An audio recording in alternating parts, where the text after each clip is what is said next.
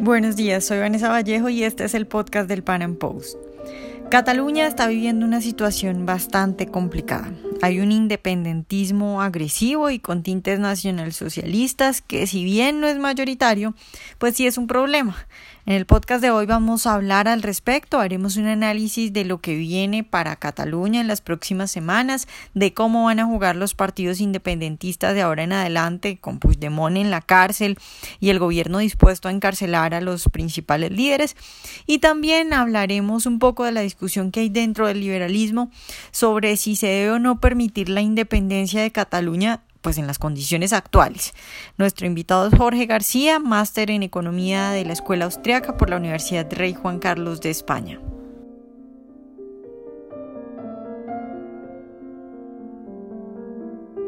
Jorge, buenos días y muchas gracias de nuevo por estar hoy con nosotros. Hola, buenos días Colombia, buenas tardes desde España, placer de nuevo siempre.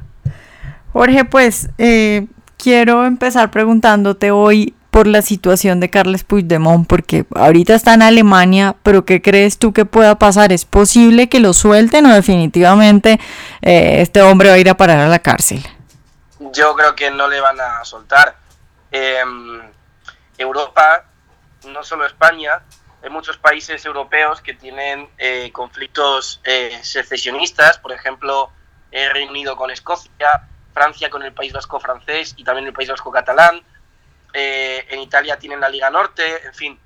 Eh, el tema de la secesión no es algo único de España y en ese sentido, si Alemania eh, liberase a, Puigdemont, pues tendría problemas con varios países secesionistas. evidentemente, por eso, si Cataluña también se independizase, sería poco probable que pudiese entrar en la Unión Europea, no solo porque la vetaría España, sino porque, por ejemplo, Francia o Reino Unido también la vetarían, porque si Francia las dejas, la dejasen pasar, o Reino Unido lo que estarían es implícitamente diciendo que también permitirían una Escocia independiente, y eso es algo que evidentemente no van a permitir. Jorge, ¿y qué va a pasar en Cataluña? Me refiero específicamente a la elección de presidente, porque hasta donde tengo entendido llevan ya tres intentos, pero pues eh, uno es el de Carles Puigdemont y los otros dos de gente que ahora está en la cárcel. Eh, ¿Van a lograr conseguir a alguien que no vayan a meter a la cárcel o se van a ir a nuevas elecciones? ¿Qué crees que va a pasar con eso? A ver, en Cataluña la situación política que hay es una situación en la cual los independentistas, ¿vale? Eh, son principalmente dos tipos de personas. Eh, primero, hay unos eh, comunistas, ¿vale? bueno, son de hecho, son, son, fascistas, de hecho, porque son nacionalsocialistas y sabemos de sobra que el nacionalsocialismo, eso es nazismo puro, ¿no? Y de hecho, tienen connotaciones raciales, en fin. Entonces, por un lado tenemos a los nacionalsocialistas, ¿vale? Que son básicamente eh, la CUP, ¿vale? Son socialistas que quieren imponer una, dictadura marxista eh, o una sociedad marxista eh, y que evidentemente son nacionalistas. Y luego tenemos el, resto de nacionalistas que son los aliados de la CUP, que son gente que son más o menos conservadores, ¿vale? Que derivan de CIU. CIU era un partido más parecido al PP, pero que el motivo por el que están montando todo este paripé es para tapar probablemente casos de corrupción. Em, entonces, los, los nacionalsocialistas, que son los más radicales, evidentemente eh, van a intentar eh, hacer de todo esto un paripé para que no salga ningún presidente eh, que dure mucho tiempo, porque lo que quieren es alargar todo este proceso lo máximo posible para llamar la atención de la prensa internacional y los otros que están aliados con ellos, que son gente pues como Puigdemont o bueno, todos los que han ido a la cárcel básicamente, eh, exactamente lo mismo, ¿no? Entonces, eh, no creo que en Cataluña vaya a haber unas elecciones en las cuales salga un candidato porque no les interesa. Y además, el candidato que realmente ha ganado en Cataluña, que es eh, Inés Arrimada, que es de Ciudadanos, tampoco va a salir porque la ley electoral que hay es un pasteleo. Es, es, una, es, es, es una vergüenza la ley electoral que hay porque es una ley que no da prioridad a la población, sino a los territorios. Entonces, los territorios rurales, que son principalmente donde hay independentistas, tienen más, cuentan tienen más peso. Y por tanto, aunque a nivel de votos haya ganado esta señora de Ciudadanos eh, por mayoría brutal, eh, no puede gobernar y en cambio las minorías, ¿vale? En este caso los de la CUP son los que están eh, manejando todo el cotarro. Entonces estamos viendo cómo en Cataluña hay una situación en la cual una minoría de nacionalsocialistas, ¿vale? Eh, consigue eh, manejar todo el cotarro electoral y además poner o, o, aliarse o conseguir que se alíen con ella eh, todo el resto de políticos independentistas. Esos son los principales independentistas que hay en Cataluña. Luego hay ciertos liberales despistados, que son cuatro monos, pero principalmente los independentistas catalanes son o gente que son totalmente radical eh, socialistas, que lo que quieren es un nacionalsocialismo muy fuerte, o gente, en este caso, eh, políticos, la mayoría, es decir, que tampoco sigan tantos, lo que están haciendo es intentar tapar casos de corrupción. Jorge, y la gente, bueno, creo que tú me has hecho una descripción sobre todo de, digamos, los partidos que están liderando el independentismo, pero digamos la gente que está a favor de la independencia de Cataluña, ¿tú crees que se puede decir que toda esa gente, bueno, más allá de los despistados liberales que dices, ¿tú puedes eh, decir que la mayoría de esta gente son socialistas? O sea, la gente del común. A ver, eh, no, es decir, el principal, vamos a ver, la causa independentista ¿vale? la han promovido dos grupos principalmente. Uno es un grupo que sí que son eh, socialistas, que es la CUP, ¿vale? Y otro es y otros son los políticos que había en Cataluña que para evitar que el gobierno español les investigase por casos de corrupción han sacado todo el tema de la independencia. Entonces, la gente que mayoritariamente apoya este tema independentista eh, no necesariamente son socialistas, algunos sí, evidentemente, eh, los seguidores de la CUP, ¿vale? Que son los más radicales, son gente que son socialistas y de hecho eh, se han formado unas cosas que se llaman CDRs, que son comités de defensa de la República, eh, que son grupos violentos de gente que están empezando a dar problemas serios parecidos a los de la Cale Borroca en el País Vasco y evidentemente esa gente es de ultraizquierda, esa, esa gente es muy muy socialista. Luego, evidentemente, hay gente que ya no necesariamente apoyan a la CUP, sino que apoyan a otro tipo de independentistas, como Puigdemont, que no son socialistas, sino que son gente pues que eh, les, les, han eh, convencido emocionalmente a la mayoría, porque desde un punto de vista racional eh, no hay manera de, justificar la independencia de, de, Cataluña, de que pues les han convencido emocionalmente de que eso funcionaría bien, y bueno, pues lo defienden. Y luego están, como digo, cuatro o cinco liberales despistados que, en fin. Jorge, eh, ¿tú crees que tú nos hablabas ahora de las elecciones y pues por el modelo que tienen allá, eh, digamos que ganaron los independentistas, pero en realidad por número de votos no ganaron, ¿verdad? Eso eh, es. ¿Tú crees que ese fenómeno puede seguir creciendo? Porque pues, es decir, supongo que tienen detrás una cosa de toda la educación y de todo el modelo educativo tomado. Entonces, pues, ¿qué crees que en unos años definitivamente van a ser mayoría? A ver, em, no lo sé. Es decir, el independentismo en Cataluña eh, no es un independentismo que sea... O sea, no tienen una causa racional, ¿vale? No es en plan de... No son como, por ejemplo, la independencia de Estados Unidos, en el sentido de que queremos independizarnos para tener más libertad y tenemos unas causas lógicas y entendibles para hacerlo. Es gente que lo que han hecho ha sido inventarse una historia que es falsa, ¿vale? Es decir, que eh, están, están mintiendo a la gente. Eh, se han inventado pues que Cristóbal Colón era de Cataluña. Incluso había gente que decía que Jesucristo era de Cataluña. Y estos son profesores de universidad. Entonces, lo que han hecho ha sido, eh, evidentemente, esos son los radicales que sí que son socialistas, que son más los de la CUP. Entonces, lo que han estado haciendo es una campaña totalmente de marxismo cultural eh, durante años desde las universidades y colegios, ¿vale? Para convencer a la gente de que, eh, para convencer a la gente emocionalmente en base a una historia falsa, ¿eh? pues de que ahí hay una injusticia y de que el Estado español oprime a una supuesta sociedad catalana que existe de hace mil años y que evidentemente eso es falso, porque lo primero que se ve es que Cataluña era parte del Reino de Aragón y de hecho la bandera de Cataluña, la señera, es la bandera de Aragón, ¿vale? O sea, la verdadera, la verdadera bandera de Cataluña es la, es la aragonesa, ese es el escudo de Aragón, ¿no? Y entonces no hay ningún, ningún, no ha habido ninguna Cataluña independiente antes. Entonces es toda una manipulación que han hecho desde las, desde las escuelas. Entonces puede que eh, si esto sigue así unos años vaya más. No estoy seguro. Yo, em, desde luego, el gobierno español ahora no está haciendo nada para evitar esto. Es decir, el gobierno español ha aplicado el 155, pero no está impidiendo el adoctrinamiento. Eh, hay una televisión pública eh, como este B3 que está llamando a la violencia activamente, eh, constantemente, y el gobierno no lo está impidiendo. Entonces, si fuese por parte del PP, sin duda que, que esto iría más y a peor. Pero yo creo que en España va a ganar las elecciones probablemente Ciudadanos, creo que es muy probable que Albert Rivera gane y sinceramente pues es una opción que es menos mala que el PP, evidentemente, y en ese sentido creo que puede que tomen medidas para evitar que esto siga yendo más.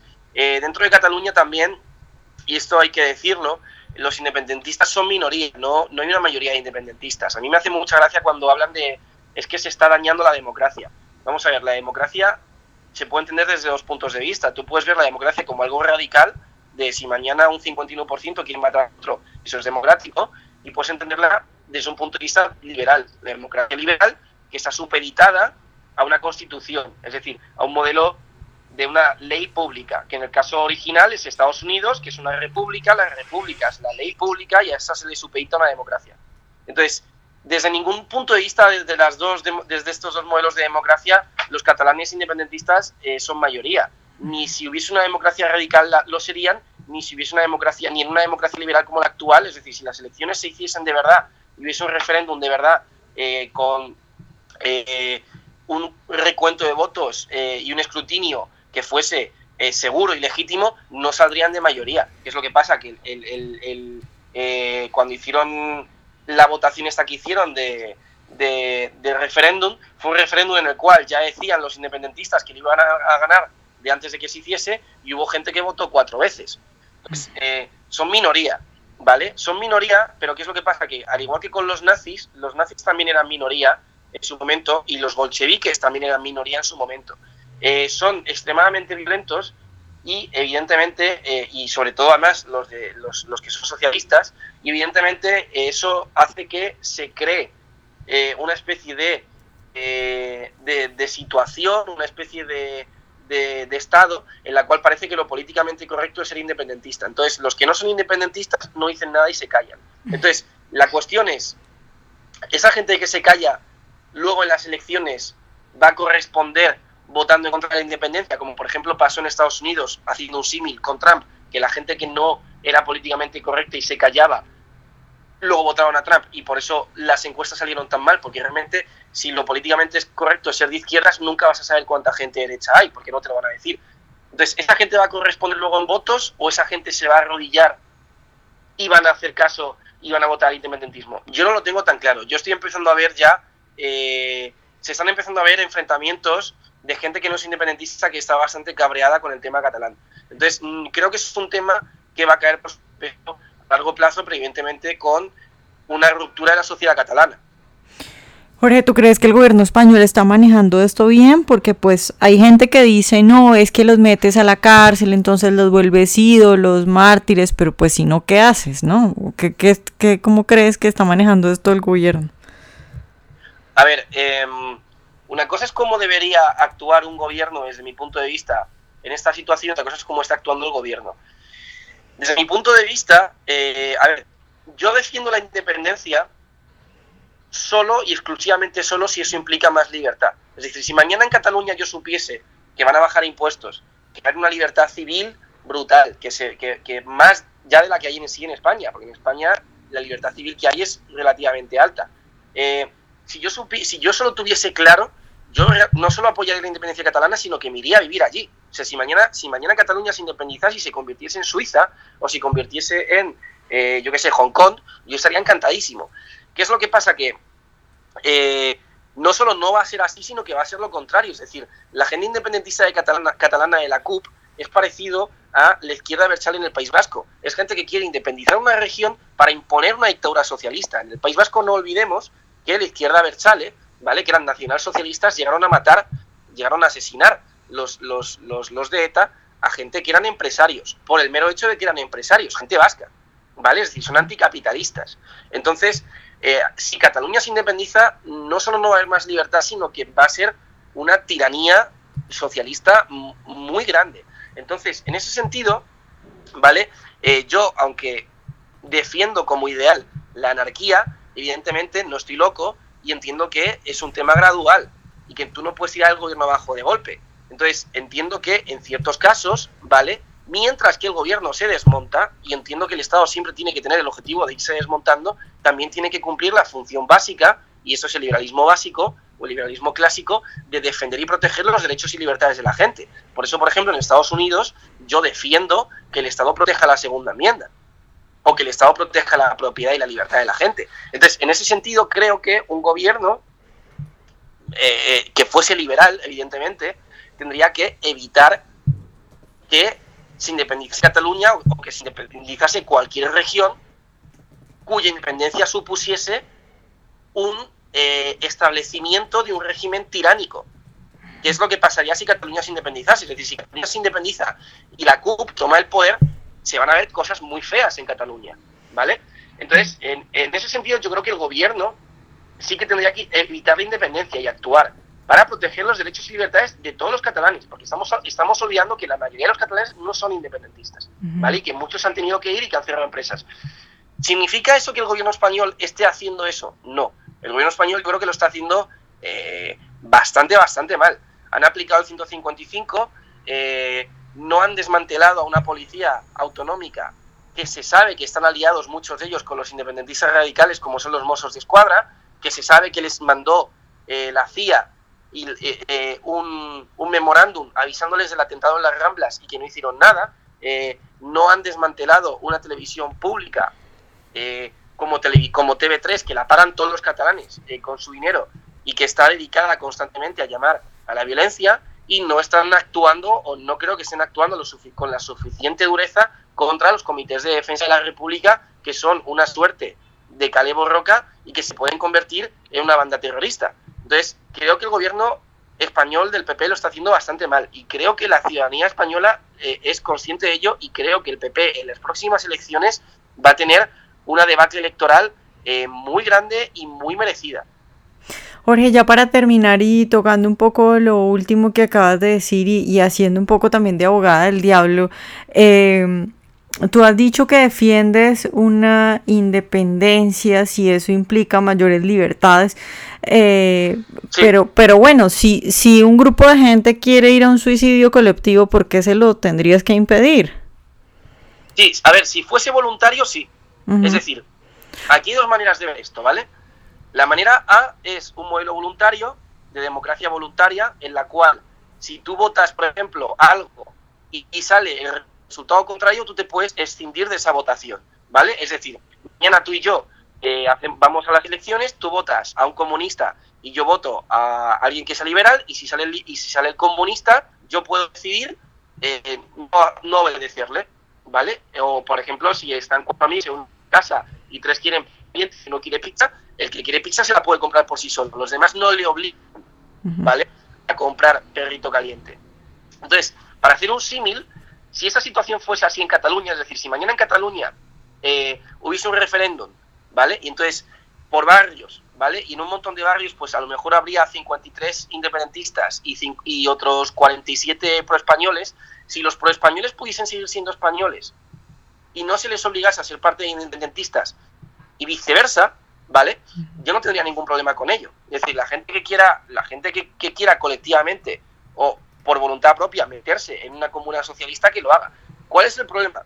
El problema de la democracia es que la democracia en este sentido no es eh, voluntaria, es activa. El resultado que sale te obliga a ti a formar parte de ese resultado. Entonces, imaginemos que mañana en Cataluña se hacen unas elecciones y el 70% de la gente decide ser independentistas y montar una comuna socialista y al otro 40% eh, restante eh, se les obliga a formar, a, formar parte, al otro 30% restante, perdón, se les obliga a formar parte a este 30% restante de esa comuna socialista. Yo, yo no estaría de acuerdo con eso. Y ese es el tema que yo veo en Cataluña, que en Cataluña no estamos hablando de que, bueno, si se quieren independizar los que se quieran independizar y montarse una, utopía, que no sería una utopía, sería una distopía eh, socialista que lo hagan. No, no. Lo que estamos hablando es de que la gente independentista catalana quiere obligar a todos los catalanes a independizarse y a ser independentistas. Pero ya no solo eso, es que como son nacionalsocialistas, ¿vale? Y son nacionalistas, y, evidentemente el nacionalismo tiene carácter expansivo, y si es socialista más aún, no solo quieren Cataluña, sino que luego quieren ir a Valencia y a las Baleares. Entonces, la gente que haya en Cataluña, la gente que haya en Valencia y la gente que haya en las Baleares, que, que no quieran formar parte de ese gobierno tiránico socialista, ¿quién les defiende? Entonces, yo ahí, eh, como digo, si yo tuviese la certeza de que una independencia catalana implicase un grado mayor de libertad, lo vería bien. Pero lo que creo que va a ocurrir en el caso de que se independizasen es que se convertiría en un régimen eh, tiránico. Y ahí creo que el Estado, un Estado mínimo liberal, evidentemente siempre teniendo en vista que se tiene que desmantelar, tendría que proteger y defender los derechos y libertades de la gente. Y ese es el, el ese es el, la, la, la, la, la misión básica del Estado en el liberalismo clásico, que no es eh, coaccionar a la gente, sino defender a la gente. Y en ese sentido, eh, y para terminar, eh, creo que los, la mayoría de los liberales tienen serios errores de, teorización con este tema.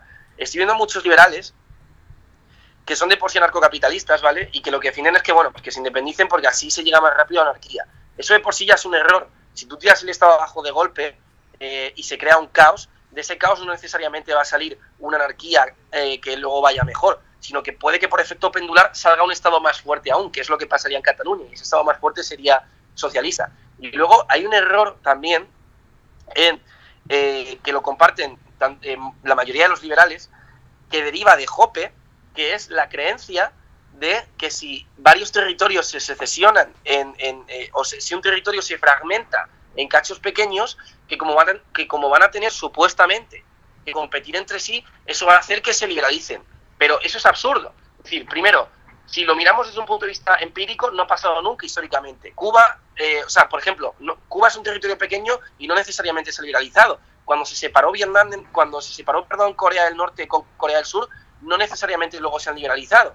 Y segundo, desde un punto de vista puramente teórico es más absurdo aún, porque si entendemos la, teoría de la imposibilidad del socialismo, que es una teoría que es muy importante y que está muy mal llamada, lo que te está diciendo no es que el socialismo sea imposible, sino que la imposibilidad del socialismo depende del tamaño de la organización. Es decir, que conforme una organización va creciendo, la cantidad de información que se genera es mayor y por tanto es más imposible que los líderes de dicha organización la, de dicha organización la controlen. En otras palabras, es mucho es mucho más fácil escaparse de un Estado gigante, porque los líderes de ese Estado van a tener que, intentar asimilar una cantidad de información mucho mayor que escaparse de un Estado pequeño. Un Estado pequeño, si se vuelve tiránico, tiene mucho más fácil poder eh, tiranizar al pueblo. ¿Por qué? Porque la cantidad de información que necesita es menor. Entonces, esa creencia de si fragmentamos un territorio en muchos casos, en muchos cachos, van a hacerse liberales, yo creo que es un error muy, muy peligroso. Muy, muy peligroso. Y, ahí estoy viendo muchos liberales que defienden la independencia, independientemente de que, de que luego vaya a salir o no, porque creen en esto. Porque creen que si, que si, se, que si se parte Europa en cachitos pequeños, que eso va a ser una, odisea liberal. Al contrario, al contrario, sería mucho más fácil que se formasen regímenes tiránicos porque la cantidad de información que necesitarían esos ingenieros sociales sería mucho menor en cantidad. Entonces, eh, vamos, yo como digo, si, si Cataluña fuese a ser un proyecto independentista que defendiese la libertad, mm, yo lo defendería y me iría a vivir allí, lo digo así de claro. Pero yo lo que veo es que en Cataluña lo que va a ocurrir es eh, que si se independiza se va a imponer una tiranía muy, muy peligrosa, muy, muy peligrosa.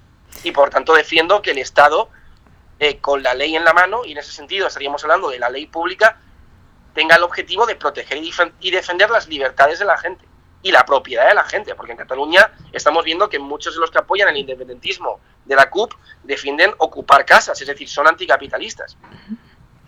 Bueno, Jorge, pues muchas gracias por estar hoy con nosotros. Un placer, Vanessa. Ojalá hayan disfrutado nuestra entrevista de hoy. Recuerden seguirnos en nuestro canal de YouTube y en nuestras redes sociales y nos vemos en un próximo Panam Podcast.